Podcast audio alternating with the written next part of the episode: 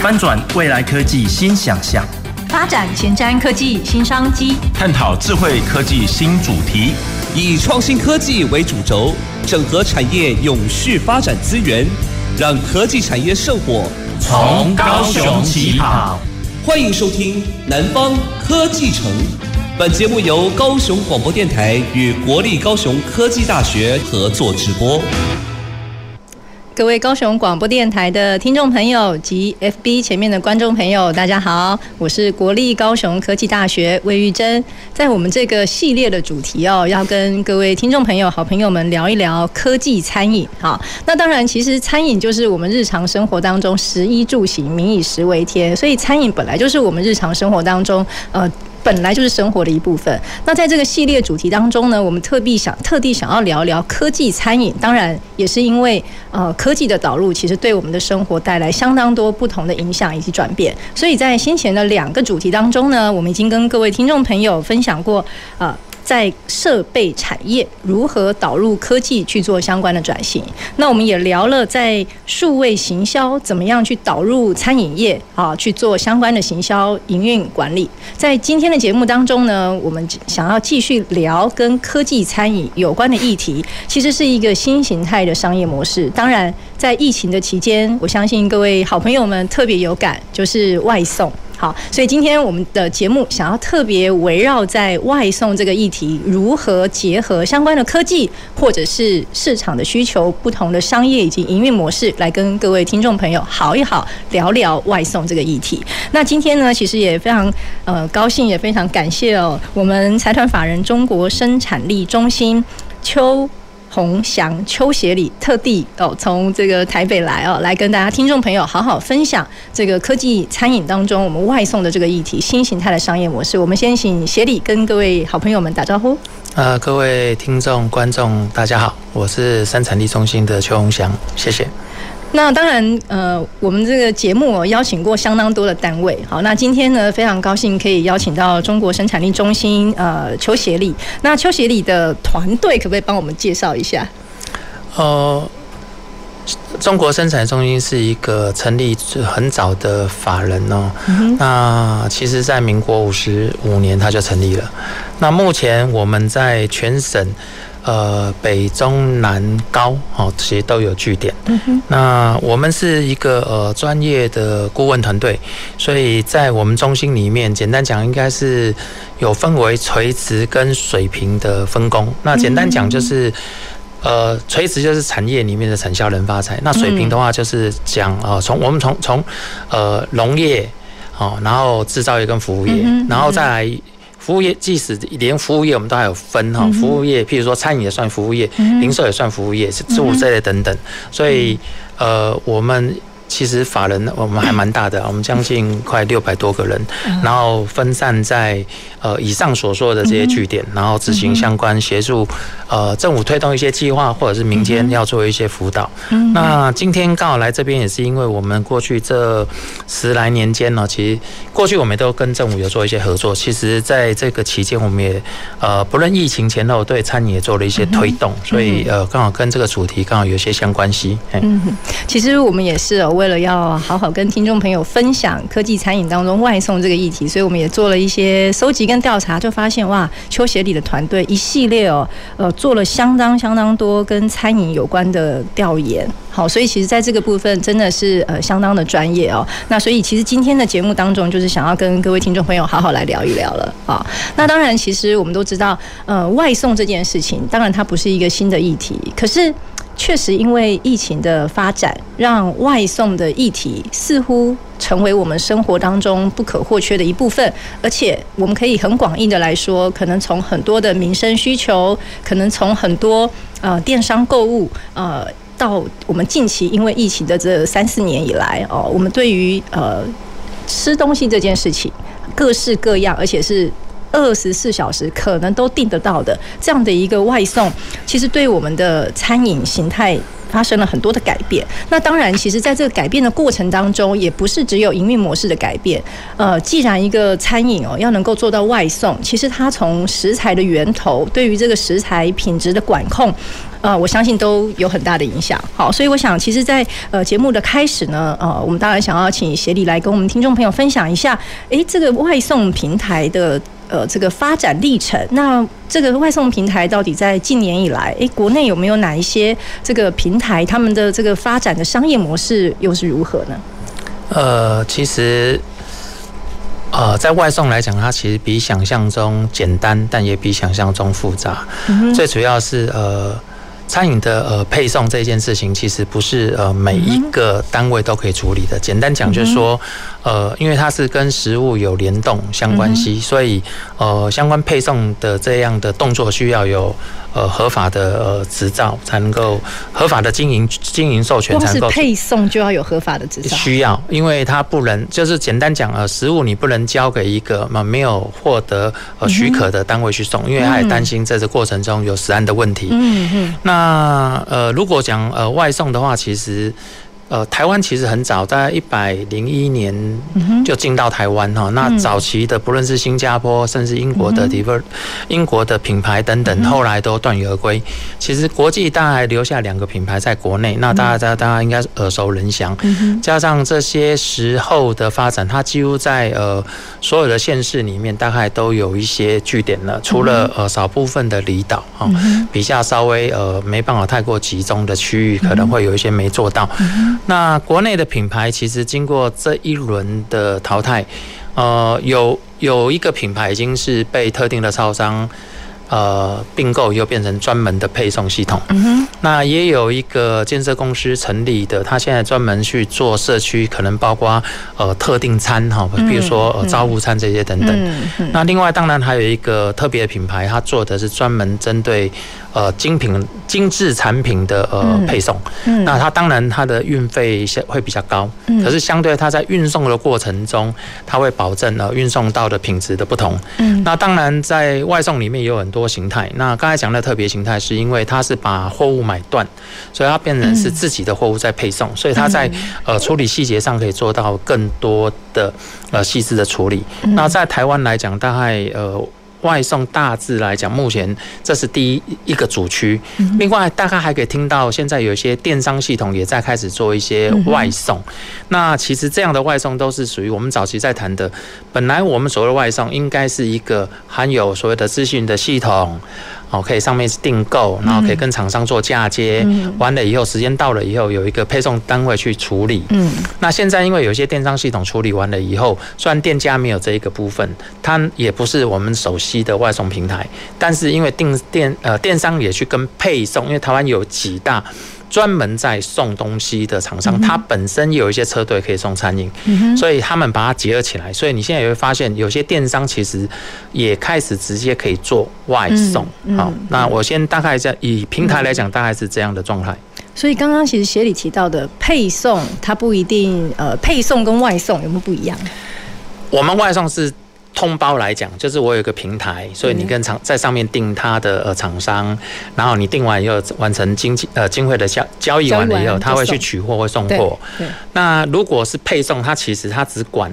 你告诉他去哪里拿什么送到哪里，嗯，所以外面有一个专门配送单位。所以现在有些厂商哈，甚至有一些比较大型的公司，他们呃自己开发一些呃 App 来做一些这些配合的时候，他也类似利用这个方式在做处理。哦，所以就知道，其实我们光讲送这件事情要怎么送，对，然后送什么，今天送的是有没有保存期限，有没有赏味期的，这个其实都有它的专业在。哦，那当然，其实我们都知道说，呃，以全球来说啊，真的因为地域的关系，也可能是因为呃消费习惯的关系，可能其实在国外的外送模式，特别我们讲餐饮的话，它的外送的呃习惯也好，外送发展的结构，其实跟国内有很大的不一样。那可以请协理帮我们分享一下，为什么这个早期哦，一零一年就开始了，可是在国内的外送却没有那么盛行呢？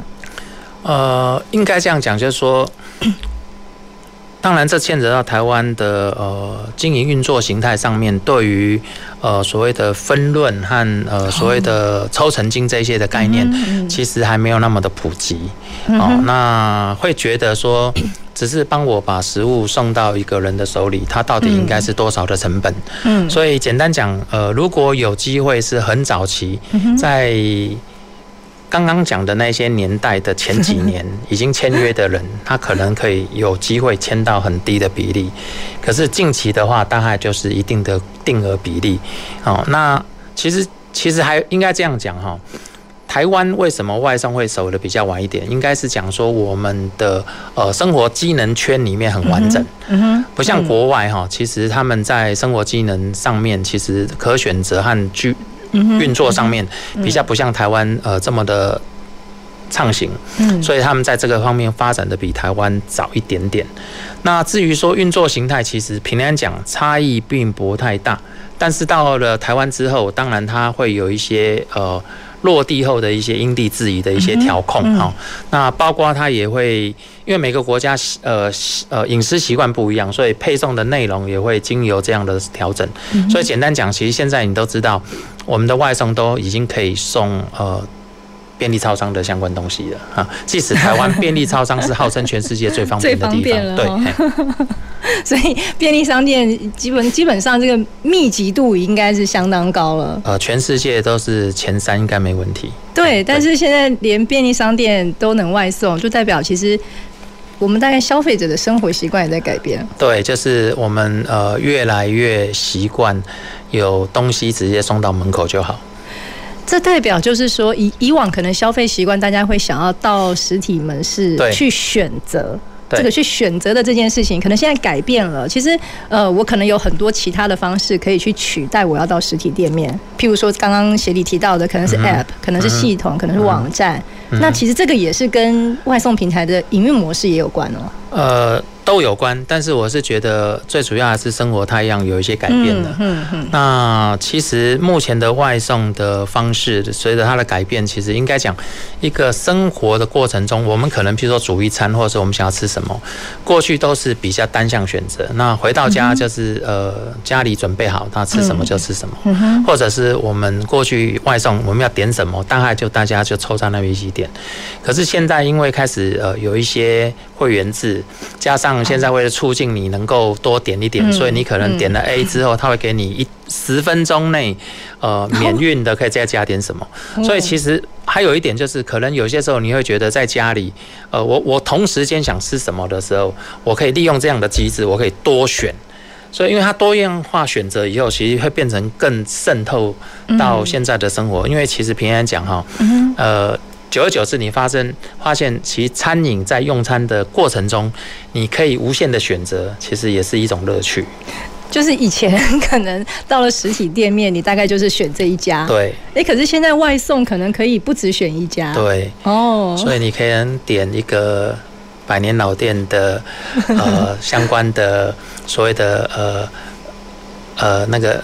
九娘汤圆，你可能点很有名的呃手工的小笼包，嗯，可是你忽然间又想吃台北宵夜的豆浆，其实对现在来讲就是手指滑一滑都都都完成了，哎，结束完了你还可以叫再叫一杯饮料来喝，看你要喝热的冷的随便。然后重点是自己可以不用出门。对，然后尤其刚刚台遇遇到呃。天气比较暗一点，或者是气候稍微凉一点，有些时候甚至你运动刚回来，或者是刚回到家，觉得今天到底要不要做晚餐，很犹豫的时候，其实它就变成非常方便。我是觉得科技始终来自于人性，科技始终在解决人的问题。其实它就是因为问题的需求而造成翻转。我觉得这个变成是一种呃，可以让自己的生活更有。空出时间来做自己，哎，真的讲的很好，哎，就是说，其实时间其实是最宝贵的一件事情。举例刚刚讲说，哎，我运动完了。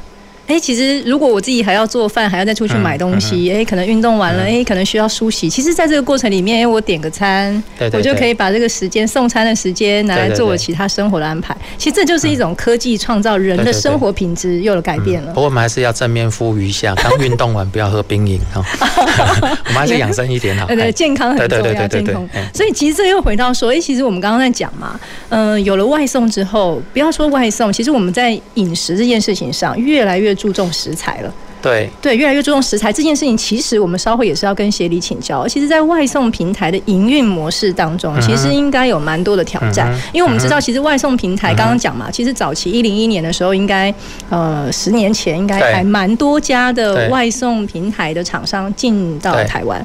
可是经过这超过十年以来，当然这个有很多时代背景的改变，还有能不能够经历呃这个商业模式的转型，还有结合科技哈。那当然，哎，为什么我们看到这些转变？那当然一定是除了消费习惯，还有当然疫情可能是一个催化剂。能不能跟大家听众朋友分享一下外送平台它的营运模式、它的获利结构呢？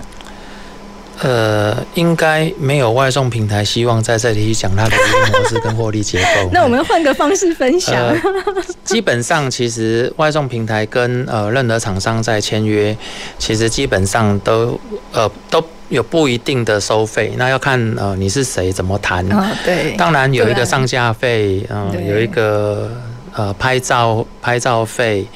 呃，当然过后面的交易一定会有所谓的呃所谓的称为分润也好，称为抽成也好。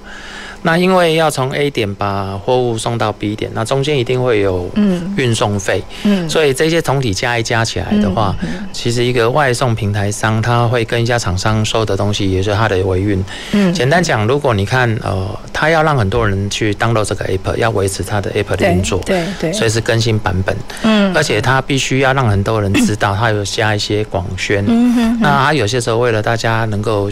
促进消费，他加了一些行销活动，是。那甚至他用了很多东西去促进这些的等等，其实它是有一个还蛮高的一个营收成本。嗯，我我应该我应该简单讲，其实也不要把外送平台的收费妖魔化，因为某个程度它就是协助这些厂商，他把他商品推到他的呃会员里面。对。所以他利用这个方式，呃，跟呃呃跟在这个呃收费的呃。交易金额中，他分取了一部分当他的营收，嗯，好，那当成他维运的成本，嗯，那如果讲到这个结构，反过来应该讲，你是创业者，怎么样去面对这样的问题？啊，因为目前大概简单讲，如果你弄外送来配送这些东西的话，大概会。占掉你的营收成本大概呃三分之一，嗯，当然饮料店会高一点，那餐饮还有你的大品牌可能会低一点，嗯，那我们可以知道说，如果你做一个餐饮营运的过程中，你有一定固定的销销管成本，嗯所以如果你你要成立一家餐饮一餐饮餐厅，或是成立一家街边店，你希望用呃外送来做什么？嗯，那外送如果是你的主力，其实你的店面的成本，这个固定成本其实就变成你要负担。对，所以我们简单一点讲哈，大概餐饮的成本不外乎食材，然后呃相关的租金，还有包包括设备这些等等，啊，包括所谓的呃劳工的人力成本。假设如果你要做餐饮外送，你要先理解，绝对不是因为你经营不不善或经营不好，你希望呃透过外送，因为增加这些客单，因为。它抽成的部分就是你的固定成本中的一环。嗯，如果你是因为经营到一个满点，你你希望在呃有限能力还可以有更多的架动，那扣食材，但是你的营收我讲的是固定的，像租金这些已经 cover 了。要不然的话，可以注意看，现在有些部分是专门为外送做的，叫做呃虚拟厨房也好，哦叫云端厨房也好。那像这些的话，它其实就是很简单，它把固定成本这件事情卡掉。那所以相对它可以运作，所以我觉得要不要跟外送平台合作，应该去从另外角度来想。如果你把它当成一个品牌行销的时候，呃，你的确是因为在现有利呃由多出来可以做这些接单的时候，因为它的抽成其实相对让你触及更多的人，那让更多人知道这些，更多人可以享用这些，而且你在原有的运作成本已经 cover 的状况之下，多做这些在变动成本。增加其实是不影响的状况，你其实还是会获利。嗯，如果你本身经营没办法 cover 你的固定成本，你靠外送的话，其实你会相对辛苦。所以你刚刚协理讲的，其实是从餐饮业的本身的角度来看，怎么跟外送平台的合作。对。那另外一个点是说，那外送平台经营有没有真的这么的困难？难道说到最后只留下几个比较 有竞争力的？所以到底外送平台它面对的挑战呢？其实，这个市场永远都有一个机制在，就是，嗯，呃，当它越过一个经济规模的时候，它是得到最有利的，对，呃，不论的各界的资源，规模经济的概念。对，那其实第一个是台湾本来就不是很大，嗯，那太多品牌其实也没办法完全的支撑，那的确会发生这样限制，因为我们即使上了一个呃外送平台的 app 当下来，其实我们希望的是，我们想吃什么，在上面可以很自由自在的去挑到，甚至有些时候我只想吃晚餐，但是可能没有太大的主题，所以我在滑的时候希望有点惊喜到找到一些，所以你要足够的量。那足够的量就牵扯到你，你要有更大的这些的去找更多人进来。对，那那你就必须也同时去经营更多的消费者进来。进来。所以你注意看哦，即使目前大品牌它还在打广告，嗯，这个就是一直在在冲那个的呃重点。那这个其实就是呃可以考量的问题啦。嗯。所以国内的一些。呃，外送的机制其实它转型了，它可能不会走向这两大平台。可是我刚才已经举例了哦，其实它可以用别的方式处理，我可以用特特别的区域的照顾、特别的派送，或者是我可以呃，因为我更精致，而且现在凭良心讲哈，因为配送已经可以直接你去跟他对接。所以，如果你是一家，甚至你是好几家，可以成为一个什么样的？其实我简单讲哈，像目前的某个 mall 里面的美食街，如果大家谈起来可以最附近居家照顾的时候谈清楚，其实他就可以用这个方式让配送帮你配。嗯，所以呃，在疫情期间，其实有很多大型的公司或者有些店面，他考虑到这抽成到最后，其实他也利用一则是请工读生配，另外一种也是找这一些合作配。对所以，所以机制其实没有像大家各位想的那么硬了。所以，如果你有注意到，呃，有些厂商他很不错，他会丢一些单子给你，他希望你可以直接跟他下单。其实你跟他下单不是透过那几大平台，而是他透过这些配送。当然，他可能会有些运费或手续费，可是他你会发现，他其实卖给你的价格也不会高到哪里去。反正甚至有些时候，他给你一个小小的 favor，送你一个东西或怎样，呃。他们餐饮会尽量建议不要用价格战，因为呃，我我我还是要呼吁一件事情，吃东西一定要物有所值。如果大家拼命把价格压低以后，其实因为。台湾的食材一直在变动，所以呃，其实要物有所值，或者食安问题又会发生。嗯，我是觉得这是应该一个正确的概念。嗯、其实协理刚刚提到的哦，已经是说呃，除了几大外送平台，其实餐饮业者或者是我们讲的是呃，要运外送食物或配送食物这件事情，其实也衍生了很多不同的形态。那这些形态有些是有地域的考量，因为他们可以有一些达到一定的规模之后，能够去做这件事情。嗯，对，所以其实这就是代表说，我们其实在呃。餐饮业如何提供消费者更多元的选择跟服务这件事情上，其实运用了蛮多科技的元素。那当然，我们跟听众朋友聊到这边，我就要跟协理稍微再请教了。既然我们谈的是科技餐饮，又特别谈了外送，那在整个这个流程过程当中，它运用到的科技元素其实有哪一些呢？啊，其实还最关键的还是资通讯啦，就是数位的方式啦。哦，刚才讲，我们就简单把它谈一谈。呃，其实消费者端其实是透由一个呃，像行像你们之前在讲行销也是一样，如何把消费者拉到呃 平台或者的品牌或是它的 app 里面，嗯，其实就是如何有一个这样的一个呃所谓的入口，对，所谓的一个把这些东西整合在里面的。哦，这个这个端，对对。那目前也有这一些厂商在做，也拉了很多品牌在里面哈，所以你也在上面可以去呃定位订餐，对哦，那也可以自取，对，只要可以自取哈，我跟各位讲一个呃小秘方啦，只要可以自取，其实你就可以找一个配送平台啊，嗯，把你的单号告诉他啊，请他帮你配送啊，所以他就等于外送，只是你不是透过那一些而已，自己选择怎么外送。呃，其实外送平台有呃呃。包括拉拉木啦哈，那全球快递，其基本上他们也会接受这一些，因为平常如果各位在办公室送文件，其实本来就有这些专门在做快递的，嗯，所以他们这两家是可以做餐饮的，嗯，好，那如果你愿意的话，其实哎、欸，你的选择就不会受限到这里了，哎，只要你知道它可以外带。嗯，那你可以叫这些去拿，所以几乎只要有外带的，你都可以配到你家了。但是刚刚提到哦，要能够运送食物类的，它还是要有执照。呃，这两家有啊，哎、哦，所以我讲这两家是因为他有，他有对对对对对，所以其实就知道说，呃，我们要运在餐饮这个领域里面，呃，外送其实只是一种方式而已，对，只是一种方式，对，只要考虑一件事啦，因为食物一般我们都会希望它的配送距离不要太远，嗯，所以一般我们都会抓一个距离，大概就是三公里到三点五公里间。哦然后，尤其像餐盒或什么，因为很温热，其实我们也希望它变质。嗯、所以大家只要知道一件事情，就是呃，嗯、其实如果你所居住的附近啊，大概是这样的据点，那大大概是这样处理，嗯、除非是有跟特定的业者有谈，他有特别帮你做一些保温或什么，那可能会比较安全。那这个东西就是消费者可以去好好的去理解的，所以。你不一定只要靠两个外送才能够吃到东西，其实你可以变通很多东西。现在很多厂商也利用这方式在培养相对的呃。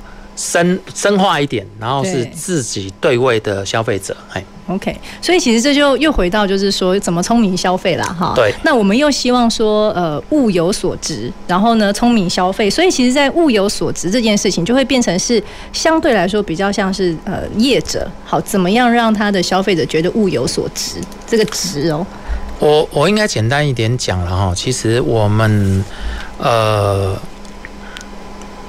餐饮现在，如果你有机会到各地消费，都会发现它会涨价。它的涨价一定不会是来自于店家片面的想象，嗯，因为你知道，像俄乌战争，所以粮食会短缺，或是有缺单或怎么样，都会造成某个程度的这些的问题。可是我要给大家另外一个概念，其实，呃，我们餐饮其实在体验过程中，呃，如果你在选择价格的时候，其实要记住一件事情，就是口味，好，就是价格跟口味。啊，不是，你先考虑口味，先考虑口味，因为其实不论你花多少钱消费，对，最重要是你消费过程愉不愉快，而且还有你消费体验过程完了以后，对你有没有负担？嗯，这个负担可以从几个状况来讲，包括呃，你有饱足感，嗯，那你有美味的体验，甚至于吃完以后身体其实是很正常，没有任何的异样，嗯，那这些异样应该从呃，你应该知道有一些化合东西。入口之后，应该会在你的呃舌头这边都会产生一些异异异觉感。其实我简单讲，如果它是真正的很好的食材，啊，真正照程序的处理，都应该是一个很顺畅的东西。但是如果你呃只是想找一个价格，那当你价格降低的时候，它把某些举例讲，就是我们讲酱油好了，一瓶酱油多少钱？嗯，可是如果你是调了酱油的话。它是一桶多少钱？嗯，那这种状况之下，你希望它有呃甘醇，那对不起，它只有咸而已。哦，所以我简单讲，就是你你可以慢慢去体验这个东西。为什么？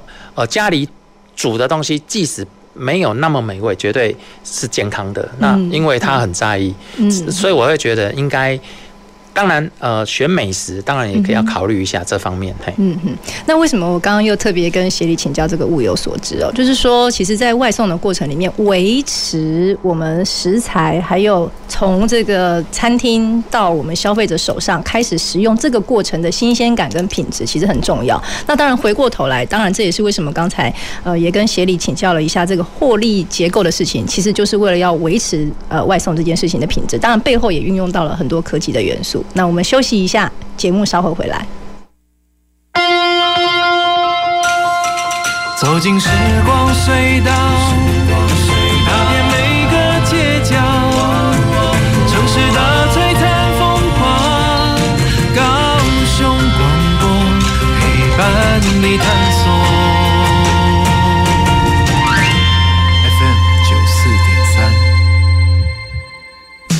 三，老魏。红的引导的农地，互别人做停车场，逐个月拢唔免种田，干那收租金嘛赚袂少呢。啊，巷仔口咱毋是有哪有一块地，干咩嘛，互人做停车场？袂用一啦，咱那是扛市政府租的农地，有签契约，爱按照合约经营啦。掠袂着啦。嗯，你要哪会掠袂着？咱做人袂用安尼啦，咱种田种了好好，假使若互人停车，强掠着会终止租用呢。你要去倒位找这么俗、这么好的地？合法生做收钱好，农地农用无烦恼。以上广告由高雄市政府地政局提供。哎呀，好热哦！哎，开冷气。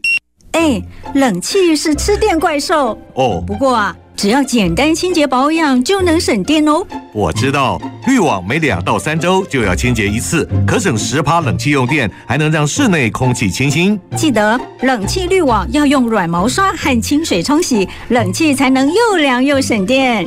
今夏省电，从洗滤网做起吧。以上单元为经济部能源局广告。天啊那间食品工厂好像使用违法添加物哎！食品检举，请打一九一九。哎，这罐头上面的标示不清不楚哎！食品相关咨询，请打一九一九。不管是食品检举、消费问题、中小企业咨询，还是生鲜农产咨询，一九一九一通就够。全国食安专线一九一九一通就够。以上广告由卫生福利部提供。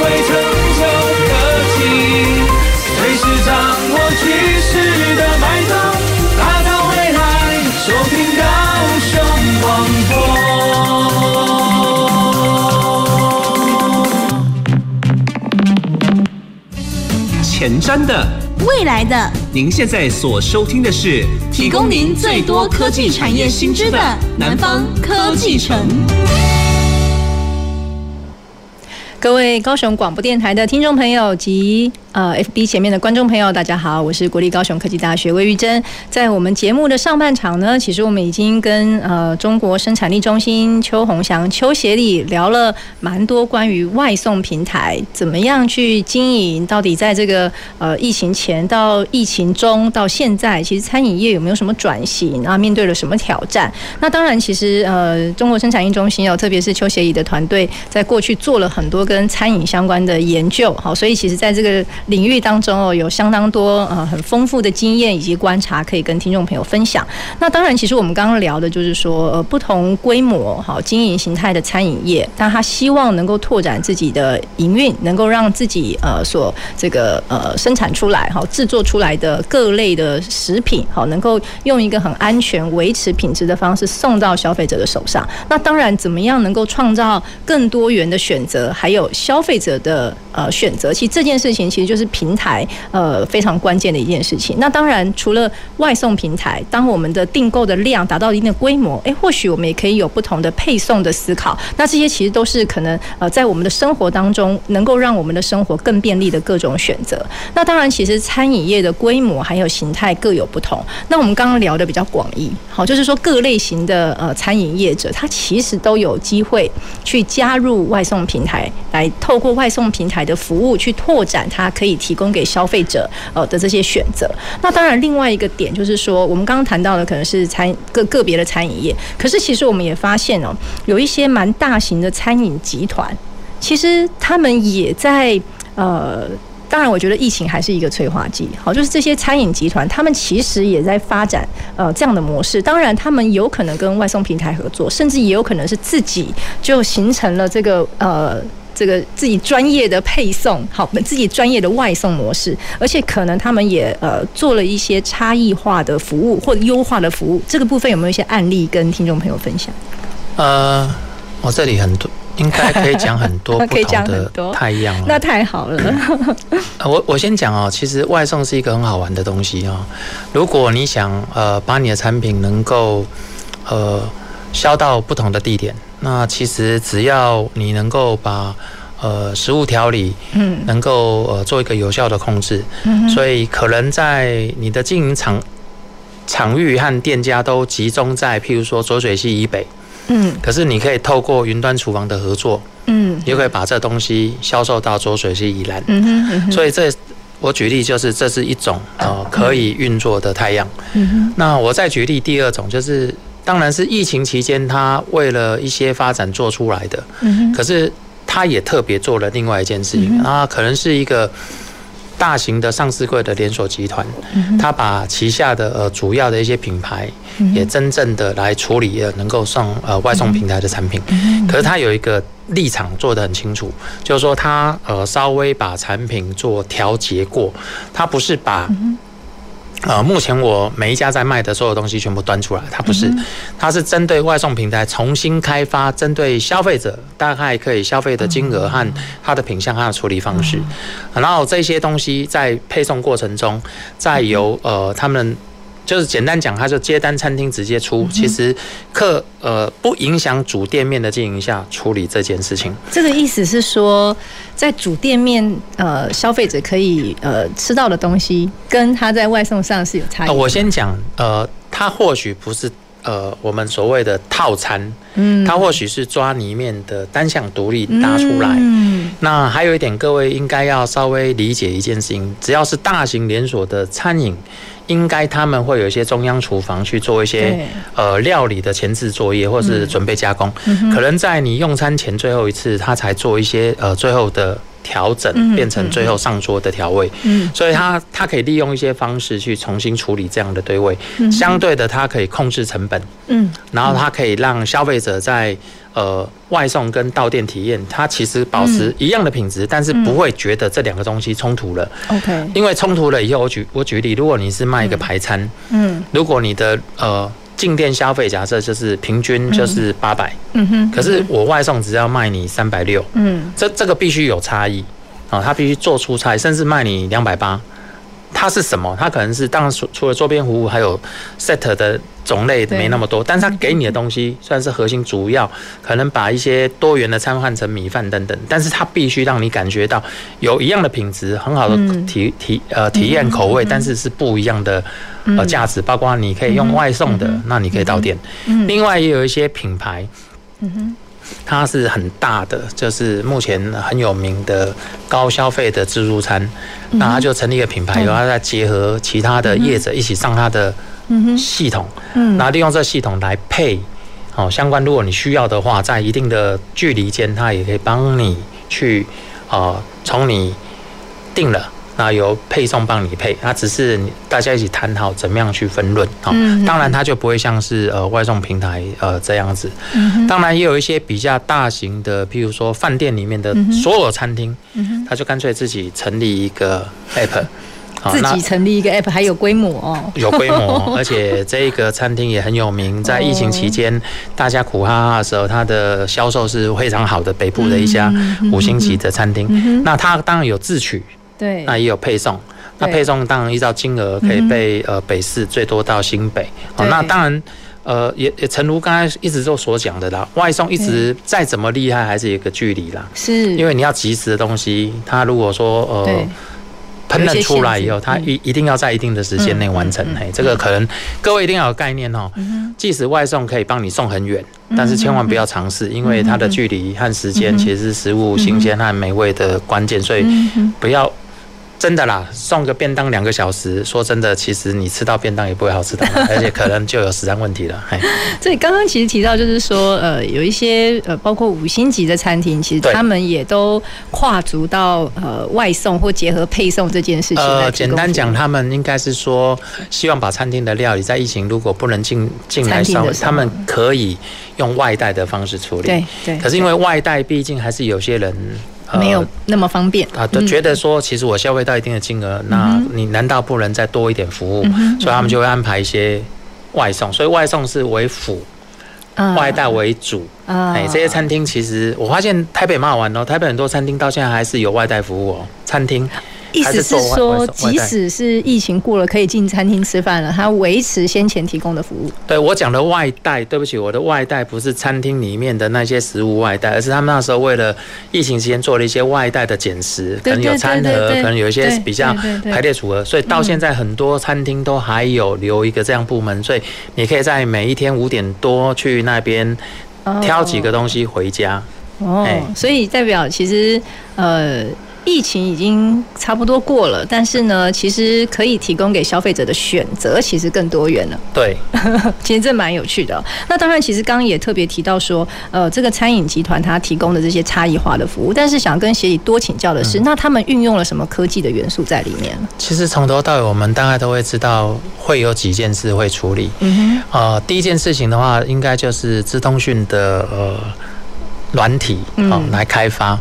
那这个部分其实如果呃从之前行销来讲，会从消费前、消费中跟消费后。哦，那这个系统里面，它其实所有的系统，即使再怎样，它一定会呃接触前一定是。给你一些吸引你的重点啊，包括呃好的食物，或是优惠的价格，或是在什么状况吸引你加入会员。那消费中的话，就希望你在体验过程中能够呃顺畅，对，能够无障碍。简单讲就是说，呃好一点的平台，当然他会考虑到呃使用者的经验，所以他可能会把资讯流、金流跟物流所有东西都都无无缝的在里面处理。那更重要是这些平台，其实呃，除了大的那些平台商，它是一个人呃一个系统做到底以外，其他有的，譬如说我讲的是呃大型的呃餐饮集团哦，它是开发一个 app，他自己开发嘛？对，然后它只是提供这个 app 上面去串接呃金流，嗯，资讯流，嗯，可是像配送就直接跟呃配送做 API 嫁接。嗯嗯，那更重要是让相关的业者也同意加入他的，不是他的集团下的，其实也广纳大家变成是一个伙伴。嗯，然后接下来因为有资讯流，所以你也知道他交易。嗯，那直接有金流，直接就可以收费，所以也不用再担心这些。接下来，呃，当然就牵扯到后期的所有的财务的处理，相对也可以有很明确和相关的呃进行。所以。基本上大多数都会利用呃资讯服务来做一个本体，嗯，那再来用实体服务做它的工作上的完成，嗯哼哼哼。所以其实刚刚提到就是说，呃，当然我们讲资通讯呢是蛮核心的一块，但是其实里面应该也有结合蛮多数据的分析，有，一定有数据分析，包括喜好，而且如果任何的呃使用软体，其实都很希望做一件事情，就是。当你呃动心起念的时候，他会推荐你比较会选择到的相关的呃对象，譬如说你喜欢吃什么，对，那你点过什么，所以资通讯它都会依照这个排列组合处处理，尽量提供给你。那这样的话会加速或是加多你的采买。对对，其实蛮有趣的，也是一种关联性分析嘛。对，它其实是针对消费者的习性，而且还有一点呃促进你呃消费金额的再扩大。所以，所以这个背后其实都是我们讲的很广义的科技的运用。对，那当然，其实刚刚聊的是说，呃，有规模的餐饮集团，他们也在推动，并且提供消费者这样的服务。那我们再回过头来，那当然，呃。面对有外送这样子新的形态出现，虽然说疫情期间实体店面它真的也提供了很多这样的服服务哦，但是呢，其实对于实体店面它可能带来的影响，或者会不会因为有外送之后，其实实体店面要又会去如何提供呃多元或优化或差异化的服务？我觉得这件事情好像也值得我们来思考一下。我是觉得这是应该重新定位你这家店跟消费者的关系是什么？嗯哼，嗯哼，OK，有些店它。其实，我简单讲，疫情期间谁最最不受影响？嗯，就是你租家住家附近的生活的，像早餐店那些的，其实它，即使疫情发生，嗯，它的金额的衰退大概不到两成，但是餐厅可能它一衰，可能只剩两成，嗯嗯，所以，但是你要理解，你经营的太一样，你要去经营你的客众的互动，那。呃，其实科技不是万能哦。简单讲，就是说，为什么还是有些餐厅啊，在疫后的话，现在都会定位爆满？其实就是呃，我们在疫情期间，大家都从简的一些，只是为了温饱用餐。可是呃，疫后的时候，其实呃，亲朋好友其实用餐，其实有些时候是交交交交流，那其实是分享，可能是一个体验。所以你注意看，现在最近呢，只要有任何节日哦，大概应该餐厅都一万难求吧。是确实，对啊，所以我说，其实比较重要是你的定位。如果你卖的是一个什么样的食物，那好吃之外，你要考虑你的客众。那如果客重就在附近，那其实你的外送其实可以。如果你是一个餐厅，那你要考虑到店消费。那如果你希望他有什么体验，你要，那你可能可以拉出单品让他去做什么，而不要全部。所以你要考虑客重和他的体验历程中，嗯呃，好好的就处理。那这样的话，其实会得到。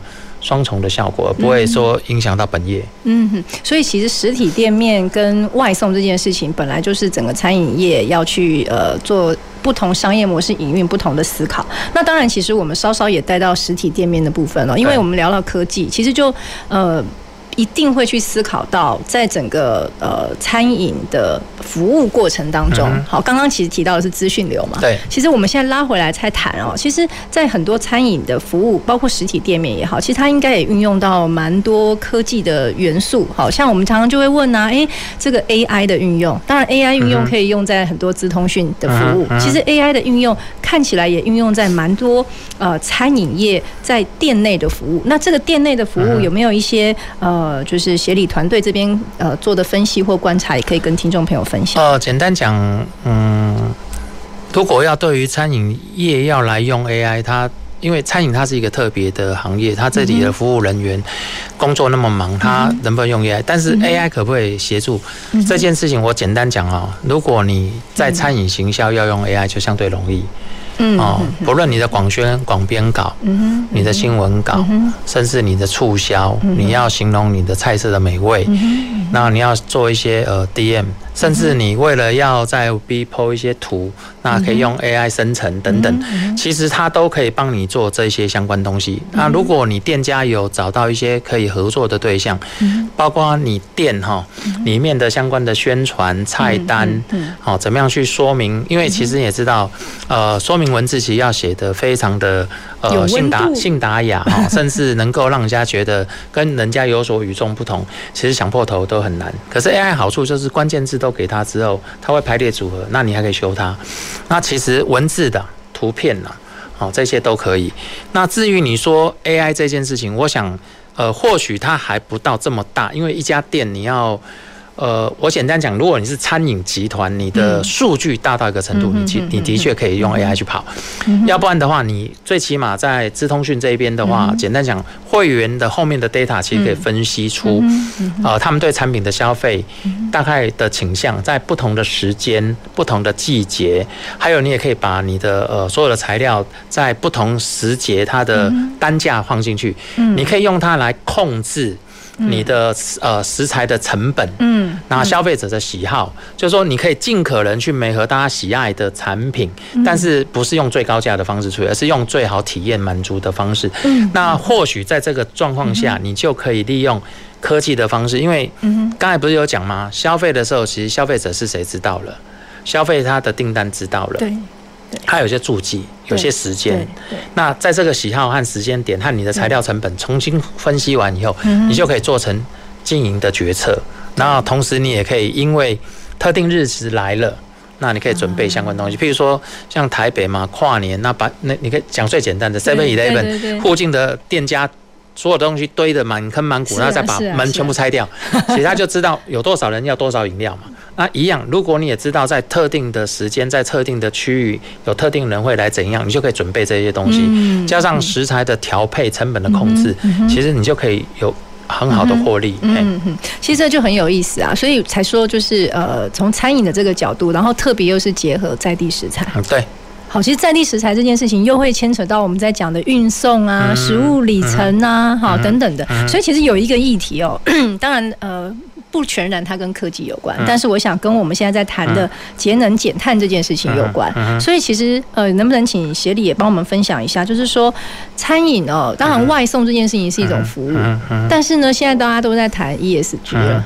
那我们从外送的这个议题里面，它有没有什么跟这个我们关心的这个节能减碳 ESG 有关？我们需要去思考的呢？呃。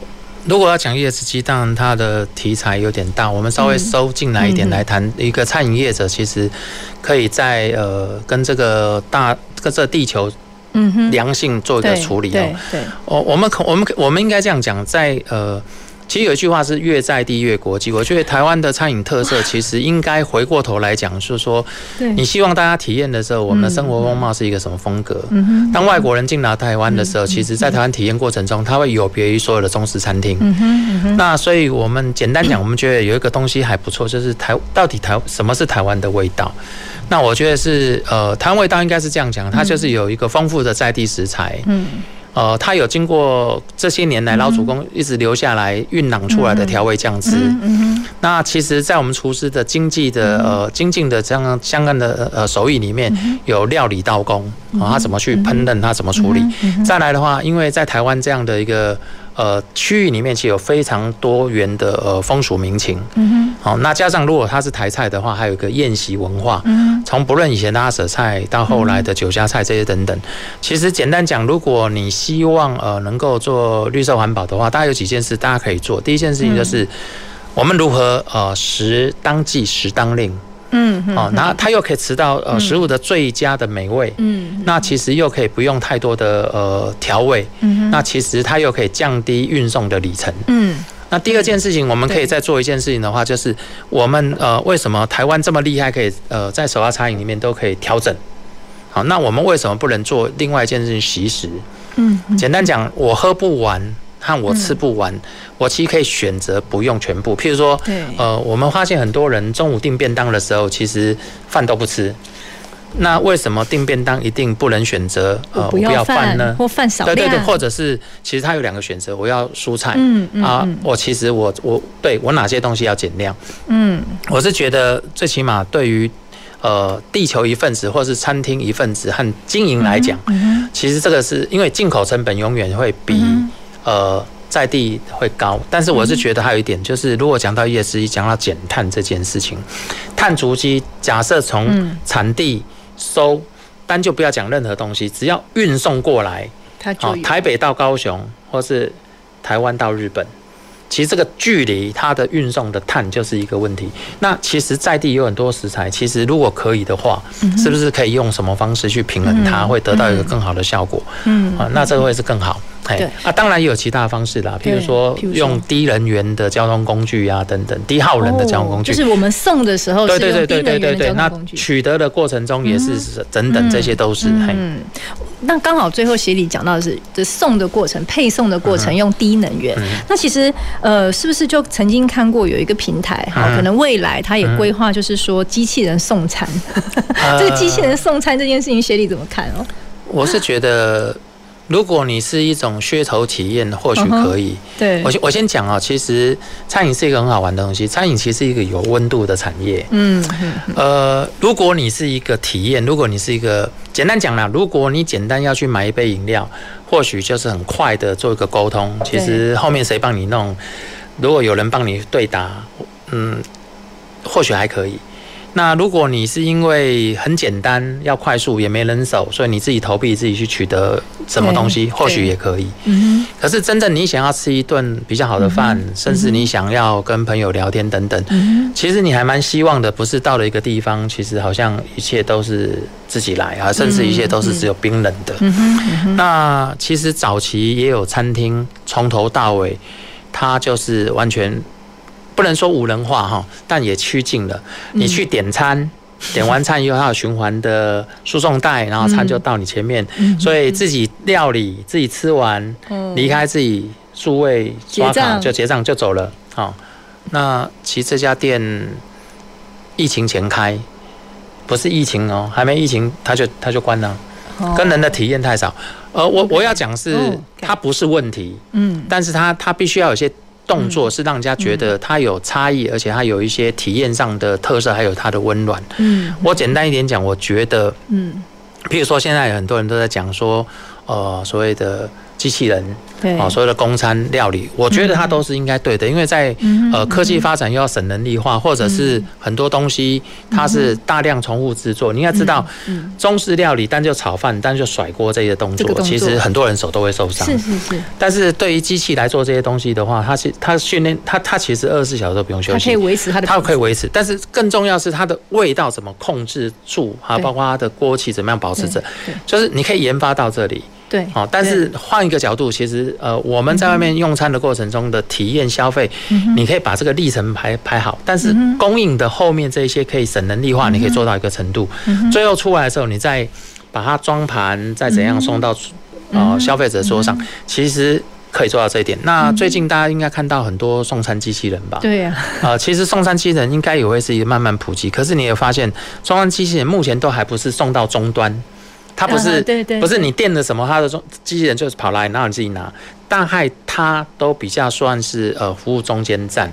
为什么要服务中间站呢？其实更重要的是还是希望有一点呃消费者跟你互动。其实现在也有很多餐厅，它用数位点餐进去就扫 QR code，点完餐你要点什么？对，呃，服务人员只在跟你确认就好了，就省了第一层能力。对，接下来你自己可以把部分 DIY 给你，那上了餐，甚至部分用机器人做中继站，然后很快速到你这边。其实。科技还是在解决问题，嗯嗯，呃，体验应该去设计它的丰富性，嗯，那科技适当的使用可以降低人力，所以相对也会呃增增加你的获利，嗯，不排斥科技，但是要适当的使用，它其实是很很有帮助啦。对，其实为什么呃，在我们节目的尾声要跟协理讨论这个议题哦，就是说呃，我们就一直在衡量呃，餐饮，当然我们大家希望说我们这个吃的体验也很重要，然后我们吃的健康，吃的有品质，也享受到这个有温度的服务，但是我们又希望说，在整个经营模式的管理上面，我们可以善用工具。可是怎么善用工具，就是现在大家会经常有一点点这个可以说是挑战，也可以是说，哎，我到底要怎么导入？所以。呃，包括政府，包括很多单位，我们都在想数位转型。Uh. 所以一为什么我们这个系列的议题想要跟听众朋友聊科技餐饮里面跟数位运用有关，其实也是在这个点。但是我们要去斟酌哦，科技要用在哪些点，然后维持哪一些有温度的服务。哎，这个就是要看每一个餐饮类型、uh. 类型的不一样，然后善用以及选择。好，那当然，其实呃，在节目的尾声，我也想要跟我们协理请教，您做过那么多餐饮业的相关的研究分析，那。对未来这个餐饮业结合科技发展的趋势，在未来的趋势思考这件事情上，有没有某一些观察跟点可以跟抛砖引玉，跟听众朋友分享？呃，我先简单讲，餐饮的确是面对一个呃大的竞争。那其实，在这大竞争里面，大概你就是几条路走。第一个就是呃维持你的特色在区域的经营，然后就是维持这样的规模。要不然的话，你就必须想你的。呃，经营怎么样扩充的收入？对，那扩充收入，刚才讲的外送是一种。